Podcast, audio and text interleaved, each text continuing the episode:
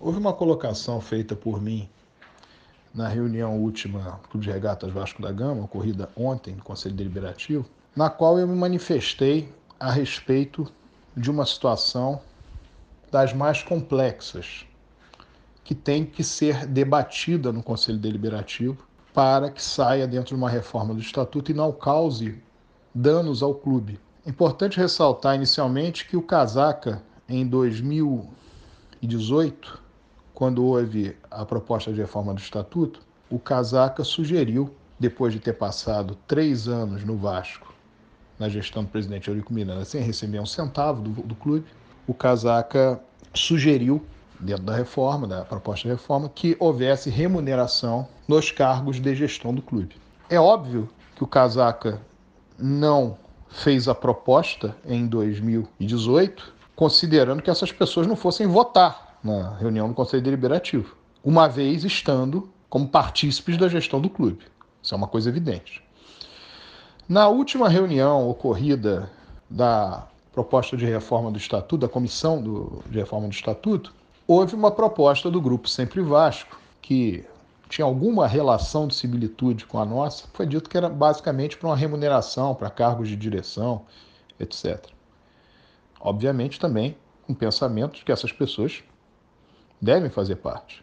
É uma questão lógica. Não sei se eu não vi a, o todo dessa proposta, mas é uma lógica. É claro que é para as pessoas, em fazendo parte da gestão, mesmo sendo remuneradas, que elas votassem. O Vasco, historicamente, é um clube que foi muito ajudado e é ajudado pelas circunstâncias financeiras. O Vasco, diferentemente do que a maioria pensa, o Vasco viveu praticamente toda a sua vida com problemas de ordem financeira. Não é um clube que tem como fim dar lucro. Então, inúmeras vezes recorreu-se a pessoas que emprestaram dinheiro, que emprestaram serviços, que fizeram suas, principalmente as pessoas da área comercial, fizeram preço mais em conta para o Vasco, para isso, para aquilo, que aceitaram ficar sem receber um tempo, porque o clube estava em dificuldade.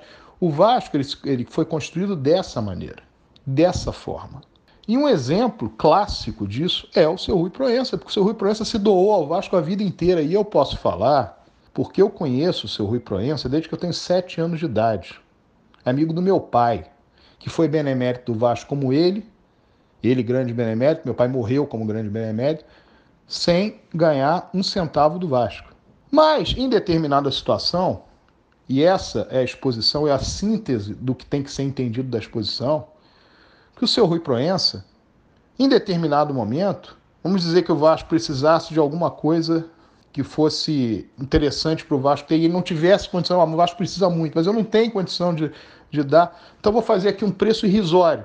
Dentro de uma filosofia de Vasco que nós conhecemos, nós conhecemos a filosofia de Vasco que eu aprendi dentro do Vasco, isso era questão que nem iria para qualquer discussão, se eventualmente acontecesse.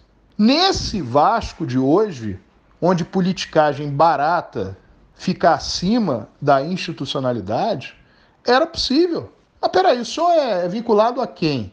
Ah, eu sou vinculado a esse cara. Ah, não, então nós vamos fazer aqui uma pente fino, vamos ver se isso aqui é doação mesmo, isso, ah, isso aqui é preço de vamos ver qual é o custo, quero nota fiscal. Você constrangeria as pessoas dentro de uma lógica de politicagem. Isso você faz uma vez, você faz duas, você faz três. E eu vou dar um exemplo aqui de como o Vasco mudou.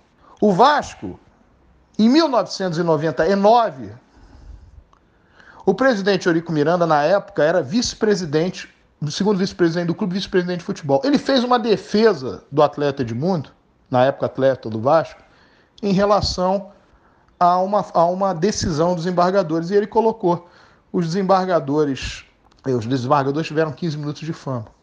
Houve um processo, o Conselho Deliberativo do Vasco, ele aprovou que o Conselho Deliberativo, que o Vasco ia suportar aquilo, porque o Eurico Miranda estava trabalhando naquela função, estava colo se colocando em defesa do Vasco, no caso em defesa do Edmundo, que era um patrimônio do Vasco. E o que, que se fez 10, 12 anos depois? Vamos fazer uma ação de regresso contra o Eurico Miranda. Então, uma coisa que em 1999 ninguém questionaria absolutamente ninguém questionaria, pode ser questionado 10, 12 anos depois. Então, quando você abre essa hipótese, no caso, quando você fecha a possibilidade das pessoas virem a ajudar o Vasco, seja fazendo um preço menor, seja fazendo um serviço por um preço menor, seja aceitando que se faça em parcelas, seja, enfim, você traz um afastamento dessas pessoas do Vasco, inclusive de membros natos do Conselho Deliberativo do clube, que podem estar ajudando o clube, por uma premissa de que, ah, mas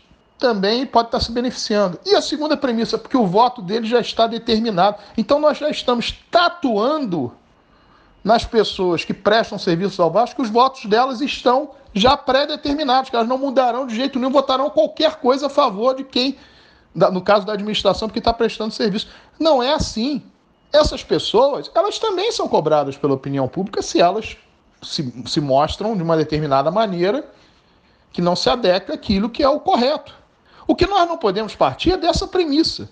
É uma questão dentro do Conselho Deliberativo que tem que ser tratada com a devida seriedade. Não que não tenha havido seriedade por parte de quem propôs a norma, mas a seriedade no sentido do debate, para que nós debatamos e consigamos que saia uma norma no Conselho Deliberativo que essa remuneração ela tenha uma limitação disso, uma limitação daquilo, que se discuta, que se debata isso mais amplamente e não que se fique em coisas menores. E dentro dessa lógica, é muito importante que as pessoas tenham institucionalidade para tratar a questão.